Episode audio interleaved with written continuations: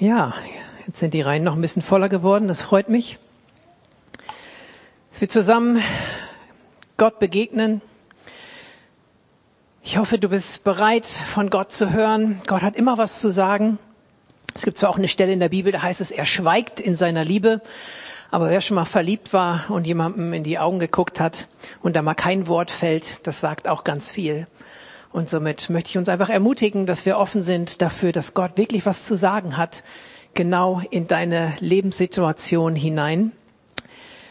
Ich habe in den letzten Monaten oder ja, mehr oder weniger Wochen im Newsletter eigentlich einen besonderen Vers immer oben drüber geschrieben. Den haben wir auch heute. Lukas 19, Vers 10. Und der Menschensohn, Jesus, ist gekommen, um zu suchen und zu retten, was verloren ist. Und mich hat in der Vorbereitung ein Stück das gesamte Thema natürlich bewegt. Und ich merkte irgendwie, das ist ja auch, das ist keine kleine Sache.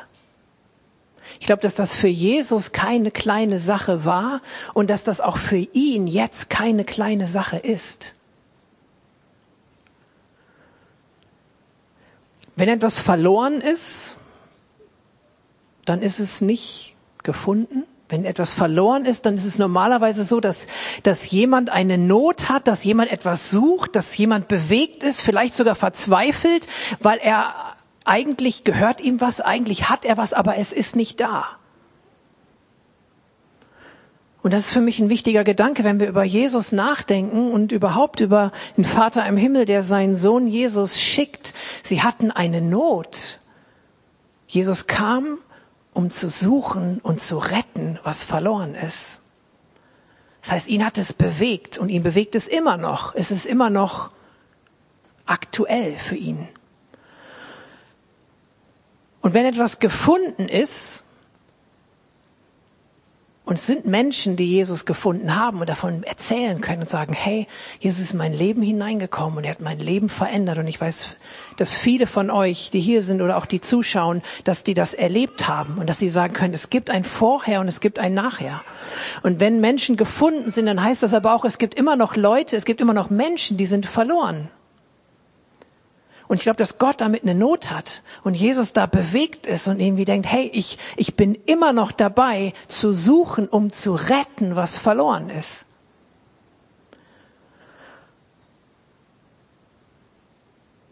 Und wir als Gemeinde, wir kommen ja auch nicht hier so an diesem Ort zusammen, weil wir irgendwie ein gemeinsames Hobby haben. Und irgendwie ist das zufällig ein Hobby, was so generationsübergreifend ähm, sich ganz gut am Sonntagmorgen irgendwie ausleben lässt, sondern es ist einfach mehr als das. Wir kommen hier sonntags zusammen, weil du von Jesus gefunden wurdest oder weil du die Gnade hast, in einer Familie gerade groß zu werden oder groß geworden zu sein, wo Jesus Thema ist.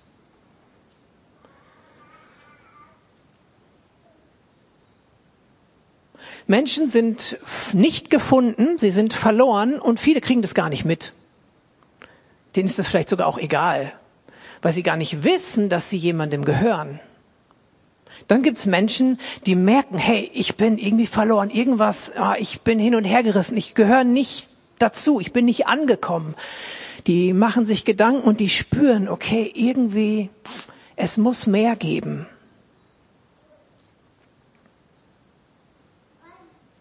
Vielleicht bist du sogar mal von Jesus gefunden worden und fühlst dich trotzdem in einer gewissen Phase deines Lebens, als würdest du irgendwie neutral oder nicht gefunden sein oder einfach nicht dabei. Das kann auch passieren. Jesus hat gesagt, wir sollen in ihm bleiben. Das heißt, wenn du mal anfängst, mit Jesus zu gehen, ist es so wichtig, dass du auch in ihm bleibst. Und wenn Jesus sagt, bleib in mir, dann heißt das für mich auch, okay, es kann passieren, dass du auch wieder von mir dich entfernst. Sonst würde Jesus das nicht sagen, wenn es einfach so ein Selbstläufer wäre. Und ich möchte uns heute in den Gedanken reinnehmen, natürlich wenn du gefunden bist von Jesus, wenn du auch Jesus gefunden hast, es gehören ja irgendwie zwei dazu zu einer Beziehung. Eine einseitige Beziehung ist immer schwierig, aber es ist ja eine beidseitige Beziehung. Und ich möchte den Gedanken auch äh, mal jetzt einpflanzen. Hört sich ein bisschen crazy an, aber man fragt sich ja, wer bin ich und wenn, wie viele? Kennt ihr den Spruch vielleicht? Wir haben verschiedene Facetten in uns und ich glaube, dass wir auch in all unseren Persönlichkeitsfacetten, auch, auch was unseren Alltag, was unseren Beruf, was unseren Charakter, was verschiedene Bereiche unseres Lebens angeht, ich glaube, dass es wichtig ist, in allen Bereichen seines Lebens Jesus zu finden. Und vielleicht hast du im Laufe deines Lebens mit Jesus in ein, zwei Bereichen ihn vielleicht auch irgendwie wieder verloren dann ist Jesus auch heute da zu sagen, ich suche, um zu retten, um zu finden, was verloren ist. Gucken wir uns gleich nochmal an. Vielleicht hast du einen Teil deiner Berufung verloren. Vielleicht hast du dein, deine Identität, deinen Sinn verloren. Warum kommst du hier überhaupt hin? Warum kommst du? Wir treffen uns ja Gott sei Dank nicht nur sonntags, sondern wir sagen, hey, Gemeinde, Gemeinschaft, Versammlung, das heißt mehr als eine Sonntagsfeier, sondern wir wollen auch in der Woche das Leben und den Glauben miteinander teilen. Aber vielleicht ist dir das ein bisschen abhanden gegangen. Vielleicht hast du da gar nicht die Fülle, wo du mal sie gehabt hast oder wo die Bibel davon spricht, dass sie zu erleben ist in Gemeinde. Jesus hat die Jünger gefunden, wenn er mal liest, er hat sie rausgerufen und hat dann erstmal sie zu sich gerufen und sie dann zu Menschenfischern gemacht. Das war sein, sein Ausdruck. Folgt mir nach, ich will euch zu Menschenfischern machen. Hört sich ein bisschen vielleicht befremdlich an für den einen oder anderen. Was ist denn ein Menschenfischer? Irgendwie ein, ein Seelenfänger oder was soll das irgendwie sein? Aber die ersten Jünger waren auch eben Fischer und Jesus hat häufig Analogien genutzt, die den Alltag mit eingebunden haben. Und natürlich, wenn Jesus sich aufmacht, um zu suchen und zu retten, was zu finden, das ist wie ein, wie ein Fischen, wie ein Sammeln von Menschen. Und er hat diese Analogie genommen und hat auch den Jüngern gesagt, hey, genauso wie ich das tue, so möchte ich auch euch zeigen und euch mit reinnehmen, Menschen für mich, Menschen für das Reich Gottes, Menschen fürs ewige Leben zu finden. Die Bibel spricht darüber, dass es eine Freude ist, wenn man errettet ist. Die Freude der Errettung. Wie fühlt sich das an? Und wie, wie bleibt sie auch?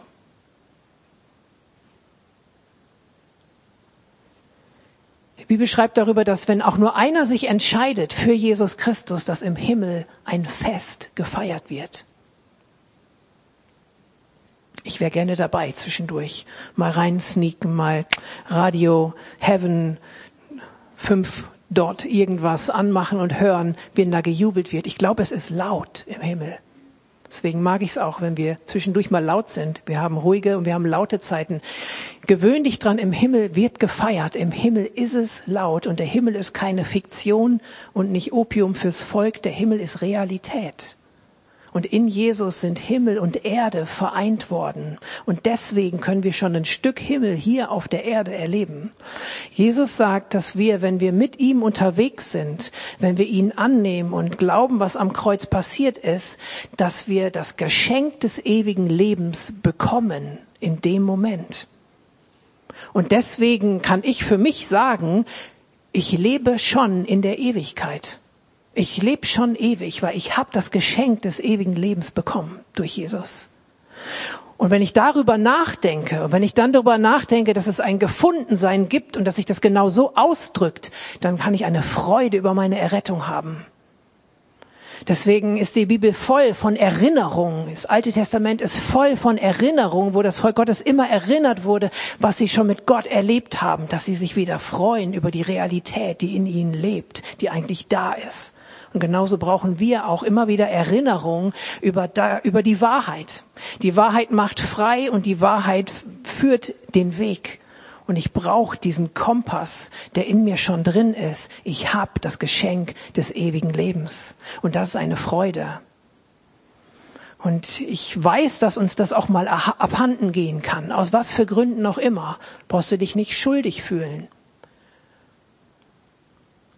Aber ich will dir Mut machen, zurückzukommen, diese Freude der Errettung wieder zu entdecken, dir bewusst zu werden. Jesus kam, um zu retten, zu suchen und zu retten, was verloren ist. Und wenn du gefunden bist, dann hast du einen echten Grund zur Freude.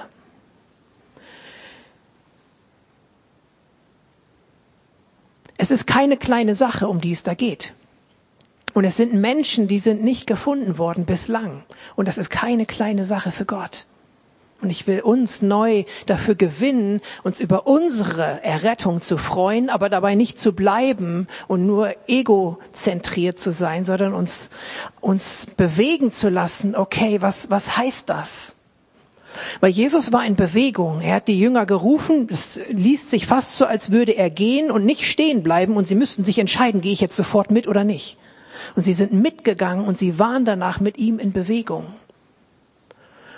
Das Gleiche sehen wir im Alten Testament. Das Volk Gottes, Volk Israel, zog los und war dann da in der Wüste unterwegs. Es gab einmal diese Wolkensäule und es gab die Feuersäule. Und Gott hat immer entschieden, wenn es weiterging. Lies das mal. Dann hatten sie gerade ihr Lager aufgestellt und dann am nächsten Tag manchmal so, zog dann die Wolke wieder los. Okay, alles wieder einräumen, weiter geht's. Und manchmal dauerte es Monate.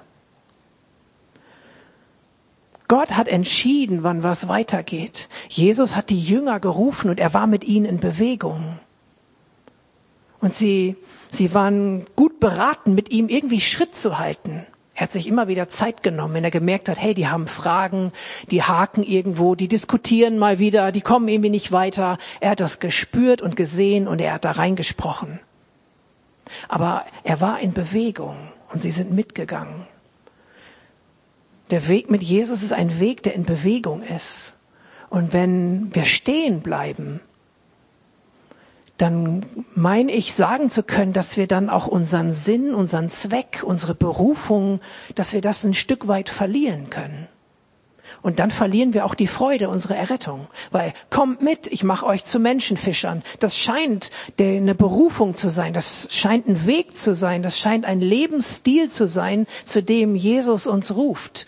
Und wenn wir diesen Lebensstil nicht leben, dann suchen wir eine andere Erfüllung, dann suchen wir andere, einen anderen Sinn was nicht heißt, ich bin großer Fan davon, zu ermutigen, dass man in seiner Kreativität, in seinem Beruf und in all diesen Dingen und viel Geld hat. Und so bin ich auch dafür, wenn es alles den richtigen Stellenwert hat.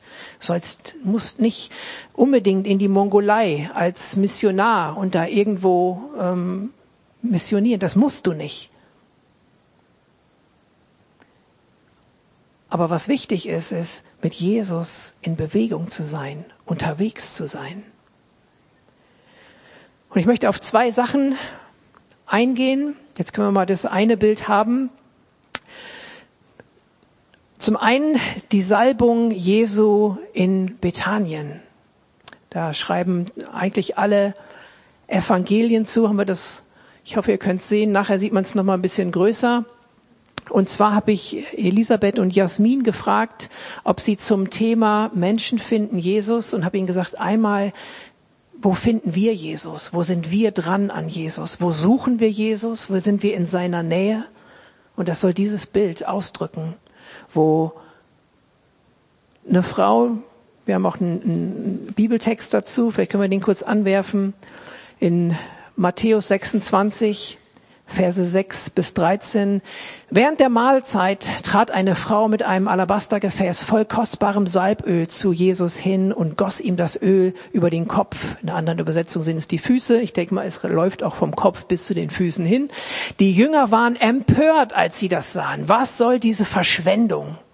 Man hätte das Öl teuer verkaufen können und das Geld den Armen geben können. Jesus merkte, wie ärgerlich sie waren. Warum macht ihr der Frau es so schwer? Sagt er zu ihnen. Sie hat ein gutes Werk an mir getan.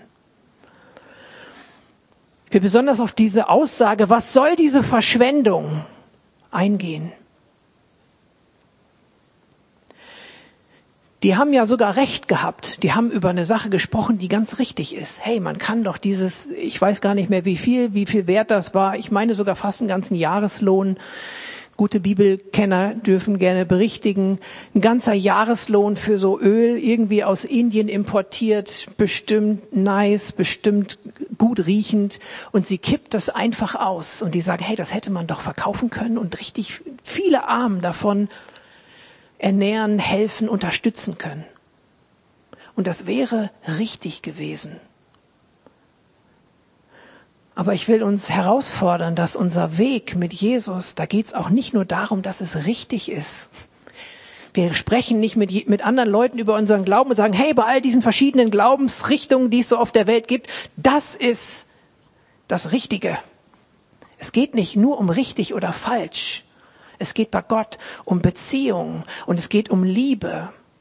Und deswegen ist es so gut, dass es hier verschwenderisch war. Vielleicht können wir die Verschw diese verschwenderische Folie. Genau, was soll diese Verschwendung? Es ging nicht darum, oder es geht in unserem Leben mit Jesus nicht darum, einfach nur irgendwie das Richtige zu tun. Es geht um Liebe. Der Menschensohn Jesus kam, um zu suchen und zu retten, was verloren ist aus Liebe. Er hat mich geliebt, als ich noch ein Sünder war. Er ist für dich und für mich gestorben, als du noch gar nicht angefangen hast zu sündigen, aber es war klar von Anfang an, du kannst nicht anders. Und er hat dich trotzdem geliebt. Und er ist trotzdem für dich, hat es ihm was bedeutet und ist für dich auf die Erde gekommen, hat für dich gelitten. Was soll der ganze Aufriss mit diesem Dienst und dann am Kreuz und dann irgendwie so heftig? Warum muss das so sein? Warum diese Verschwendung? Weil es eben nicht nur um richtig oder falsch geht, sondern es geht um Beziehung. Und wenn diese Beziehung da ist, dann ist auch eine Freude der Errettung da. Dann kannst du innerlich jubeln. Und auch wenn dann ich habe so kostbare Leute hier schon gesprochen, wo ich denke, hey Mann, da sitzen so, so Highlights hier in den Reihen, wo Leute was erlebt haben, auch tiefen Zerbruch, weil mit Jesus gehen heißt nicht immer nur, alles ist easy going, sondern es heißt manchmal auch, wir sind in der gleichen Welt wie alle anderen. Wir haben schon Ewigkeit in unseren Herzen. Wir haben schon das Geschenk des ewigen Lebens. Der Himmel ist schon in uns und mit uns so herausfordernd sich das anhört. Aber trotzdem sind wir natürlich in der gleichen Welt wie alle anderen. Und das ist auch gut so, damit es einen Unterschied macht. Damit wir sagen können, hey, ich habe da echt Herausforderungen und Tiefen erlebt, aber ich habe Hoffnung. Ich habe sie sogar mal verloren, meine Hoffnung, aber ich habe sie wiedergefunden, weil Jesus an mir dran geblieben ist. Das geht nur, wenn Gottes Liebe so verschwenderisch ist. Es geht nur, wenn es so herausfordernd ist, dass man denkt, was soll dieser Aufriss? Und für die, ich glaube, für die Menschen um uns herum, für manche nicht, aber für viele wird Glaube greifbarer und herausfordernder oder auch klarer, wenn sie sehen, es geht nicht nur um richtig oder falsch, wenn Sie berechtigterweise die Frage stellen, warum so verschwenderisch, warum denn so viel Lobpreislieder singen, warum denn sich eine eigene Zeit am Tag nehmen, um mit Jesus Zeit zu verbringen, du weißt doch jetzt, wie es ist, du hast doch die Bibel vielleicht schon zweimal durch in deinen 20 Jahren, jetzt ist aber auch mal gut. Warum so intensiv? Weil es nicht um richtig oder falsch geht, nur es ist richtig. Amen. Aber es geht um mehr. Und ich will dir Mut machen, neu auch dich zu hinterfragen, eine Nachfolge, ein mit Jesus Leben anzuvisieren, dich dafür neu zu entscheiden, wo Leute berechtigterweise fragen, warum so intensiv? Du musst nicht crazy und nerdig sein, du sollst und darfst authentisch sein. Du musst nicht komisch sein, wenn du mit Jesus unterwegs bist. Aber sei bitte intensiv mit ihm unterwegs. Sei bitte verschwenderisch mit deiner Liebe. Und wenn du denkst, ich bin halt nicht so ein emotionaler Mensch, Gott ist emotional und er kann dir ganz viel von seiner Emotionalität geben. Kannst du brauchst ihn einfach bitten und dann gibt er dir das gerne und dann ermöglicht er deine deine tägliche Feier, die mit Freude gefüllt ist.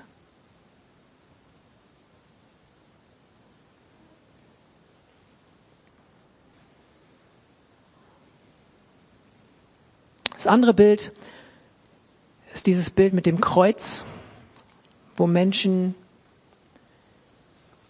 hingezogen werden, wo sich ein Teil der Leute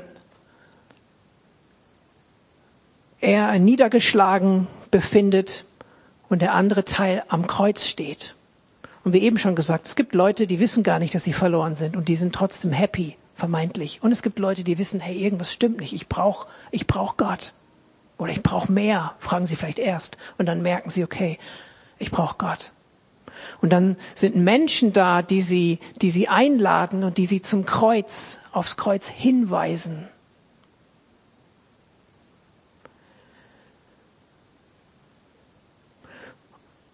Und herausfordernd für mich ist der Gedanke, und da will ich auch gar nicht zu tief irgendwie drin rumbohren, aber ich glaube, dass es leider auch so sein wird, dass Leute verloren bleiben. Und deswegen ist es, kleine, ist es keine kleine Sache. Es sind Menschen, die lassen sich gewinnen, im Laufe ihres Lebens mit Jesus ganze Sache zu machen.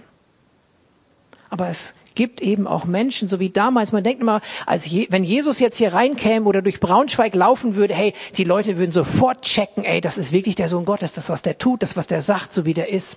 Dann würden die Leute sich endlich, äh, dann würden sie merken, dass er die Wahrheit ist. Haben sie damals nicht, würden sie heute auch nicht. Es gibt immer Menschen, die sich trotzdem dagegen entscheiden. Es gibt immer Menschen, die trotzdem verstockt sind, aus was für Gründen auch immer.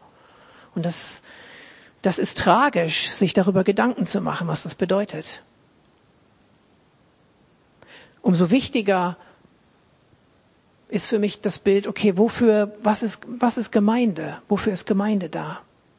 Eben das Bild mit dieser Frau, das ist deine persönliche Beziehung zu Jesus, wo du Jesus findest in all deinen Lebensbereichen, deinen Facetten, in deiner Berufung, in deinem Sinn, in deinem Alltag, in all diesen Wegen. Überall möchte Jesus dich finden, weil ich glaube, er hat für jeden Bereich deines Lebens hat er einen, einen, einen tollen Entwurf, möchte er dich reinführen in deine echte Identität, dass du aufblühst, dass du ganz du selber sein kannst. Und dann sind wir zusammen als Gemeinde und haben den Auftrag, Menschenfischer zu sein, davon zu sprechen, äh, wer Jesus ist. Und den herausfordernden Gedanken hier finde ich, Jesus spricht über die Gemeinde, dass das sein Leib ist. Menschen finden Jesus. Die Gemeinde ist der Leib Christi das heißt, wenn Menschen uns als Gemeinde begegnen, zu uns als Gemeinde kommen, irgendwie müssten sie Jesus sehen. Und deswegen bin ich auch großer Fan davon, wenn Gemeinden aus mehreren Menschen bestehen. Jesus hat auch eine Jüngergruppe und dann eine, eine Gemeinde gegründet. Weil jeder von uns hat bestimmte Aspekte, die auf Jesus hinweisen. Jesus war Apostel, Prophet, Lehrer, Evangelist und Hirte. Jesus war Beter, Jesus war Prediger, Jesus war Helfer, er war Tröster, er war Freund, er war Bruder.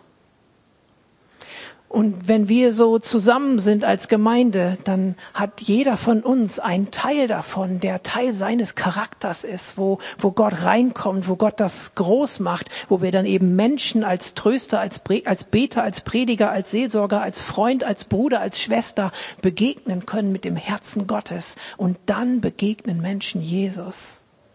In dir persönlich und in uns als Gemeinde noch kompletter.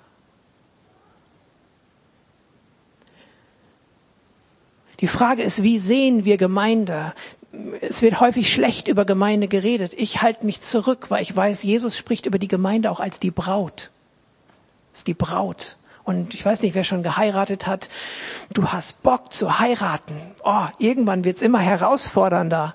Das heißt auch, warte nicht zu lange mit der Verlobung oder in der Verlobung, weil irgendwann möchtest du, dass diese Hochzeit vollzogen wird, dass der Bund geschlossen ist und dass du mit allem loslegen kannst, was dazugehört. Wir sind einfach so erschaffen und so gemacht. Und ich meine, dass da viel in diesem Bild drin ist. Wenn auch Jesus auf eine Braut wartet, dann liebt er die Gemeinde, dann hat er Bock drauf. Sorry für den saloppen Ausdruck. Und deswegen habe ich mir irgendwann gesagt, ich möchte nicht schlecht über die Frau von Jesus sprechen. Sorry. Ich will nicht so tun, als wenn alles super ist und ich will nichts unter mir immer einen größeren Teppich kaufen, dass ich immer mehr darunter kehren kann. Aber ich möchte die Wahrheit in Liebe sagen, das ja, aber ich möchte nicht schlecht reden. Ich möchte nicht Jesus begegnen und sagen, hey, sorry, ich habe schlecht über deine Frau geredet, ich weiß. Aber du kennst sie ja auch. Ja, ich kenne sie. Ich kenne sie, aber ich liebe sie.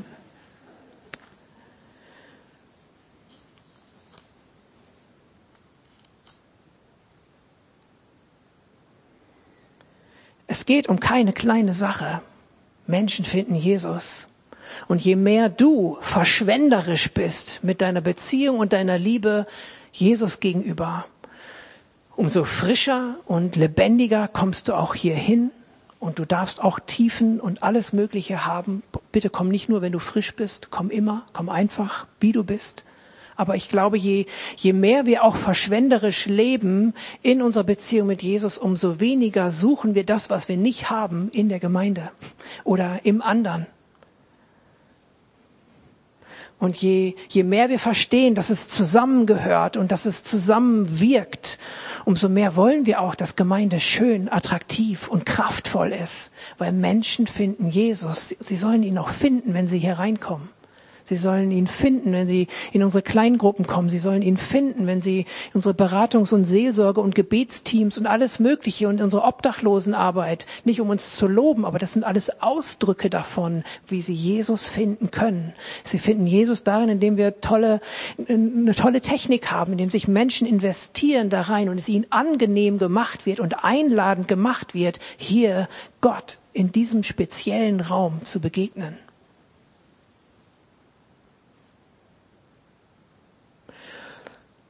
Warum diese Verschwendung? Warum so intensiv? Weil es Liebe ist. Weil es das Normale sprengt. Das Leben mit Jesus geht über das Menschliche hinaus. Es verbindet Himmel und Erde. Das Natürliche mit dem Übernatürlichen. Kolosser 3, Verse 1 bis 2. Bisschen viel Text, sorry, aber ist so gut die Stelle. Da ihr nun also zusammen mit Christus auferweckt worden seid, wenn du errettet bist, dann zählt das für dich, sollt ihr euch ganz auf die himmlische Welt ausrichten, in der Christus auf dem Ehrenplatz an Gottes rechter Seite sitzt. Das heißt nicht kopflos durch die Welt, äh, sich um nichts mehr ähm, kümmern, was um dich herum ist, aber auf das Sinnen, auf das fokussiert sein, nicht nur auf das Irdische, sondern auch auf das Übernatürliche. Richtet eure Gedanken auf das, was im Himmel ist, nicht auf das, was zur irdischen Welt gehört. Denn ihr seid dieser Welt gegenüber gestorben. Und euer neues Leben ist ein Leben mit Christus in der Gegenwart Gottes. Ganz heftiger Satz. Euer neues Leben ist ein Leben mit Christus in der Gegenwart Gottes. Und das schon hier auf der Erde. Dein neues Leben ist ein Leben mit Christus in der Gegenwart Gottes. Deswegen sind Himmel und Erde verbunden. Durch Jesus bist du verbunden mit dem Übernatürlichen, mit Gott im Himmel. Und ich frage mich manchmal, wie, wie kann so eine christliche Langeweile überhaupt aufkommen, wenn das die Realität ist? Wie kann das passieren? Was passiert mit uns manchmal, dass wir das so ja, ja, das ist so. Ja, ja, genau. Wie, wie, wie kann das sein?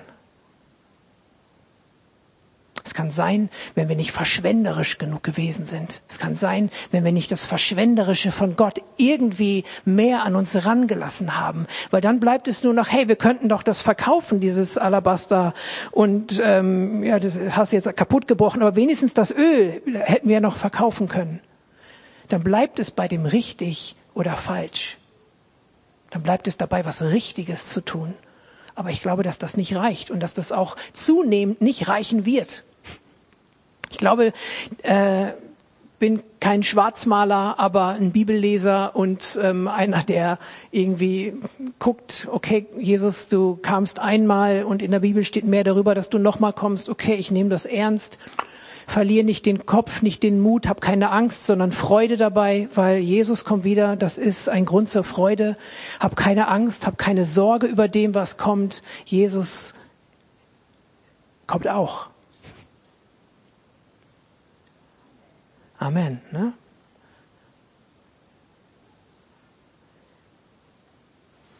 Müssen uns daran erinnern manchmal. Dann ist die Freude unserer Errettung da.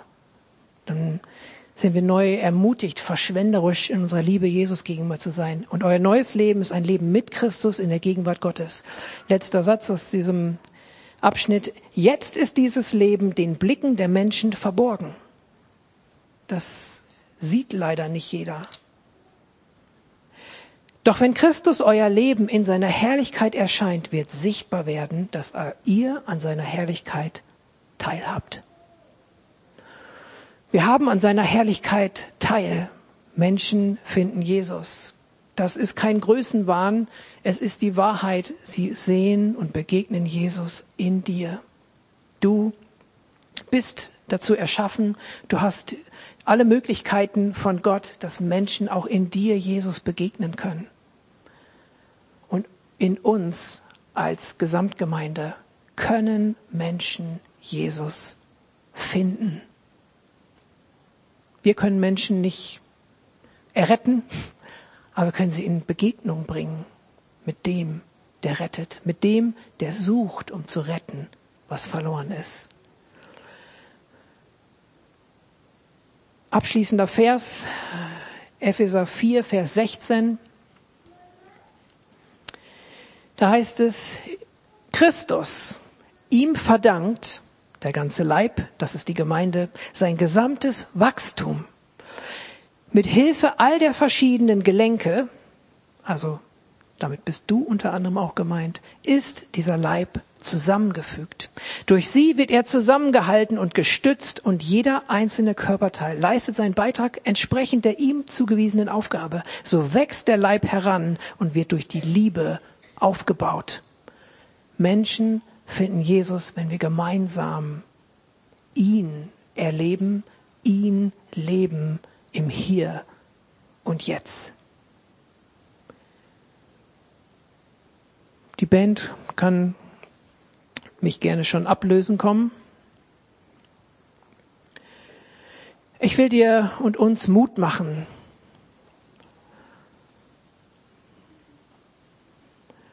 Und dich ja, dich ermutigen, dass du neu dich aufmachst, Jesus zu finden. Dass du mutig bist, dass Leute in deiner Familie und um dich herum berechtigterweise fragen, warum so intensiv? Warum so verschwenderisch? Aber dabei bete immer, dass Gott dich natürlich hält. Du musst nicht komisch sein, aber sei in deiner Liebe ihm gegenüber, in deiner Zeitinvestition, da drückt sich Liebe aus, sei da gerne verschwenderisch. Und ich möchte uns als Gemeinde neu ermutigen, dass wir nicht um irgendwelche Dienste und irgendwelche Aufgaben zu erfüllen, sondern dass, dass jeder schaut, okay, wo bin ich lebendiger Teil und bin mit dafür verantwortlich, würde ich sogar sagen, dass Menschen Jesus finden, wenn sie uns als Gemeinde begegnen. Und das darf und soll und ist bitte facettenreich.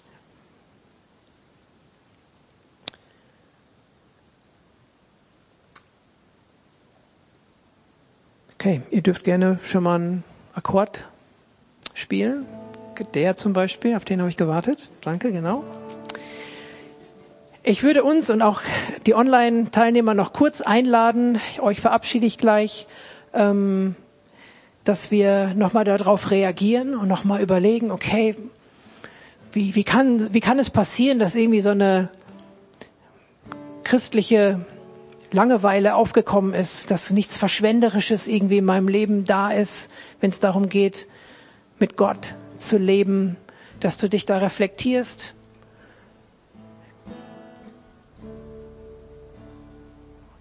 und mit Gott kurz ins Gespräch gibst, gehst und ihn einfach bittest, neu dir seine Form von Verschwendung der Liebe ausdrückst. Und dass du zum anderen einfach schaust, okay, hey, wie sehe ich Gemeinde? Wie sehe ich die Braut Jesu? Wo kannst du dich vielleicht bei Jesus entschuldigen, wie du da drüber gesprochen oder gedacht hast? Und dich auch da neu ermutigen zu lassen, okay, hey, ich möchte Teil dessen sein, wo Menschen Jesus begegnen. Ich spreche ein kurzes Gebet und du kannst deinen Armen dazu geben und trag dann den Gedanken gerne für dich persönlich noch weiter. Jesus, danke, dass du, dass es bei dir nicht nur um richtig oder falsch geht, sondern dass es bei dir um Liebe geht.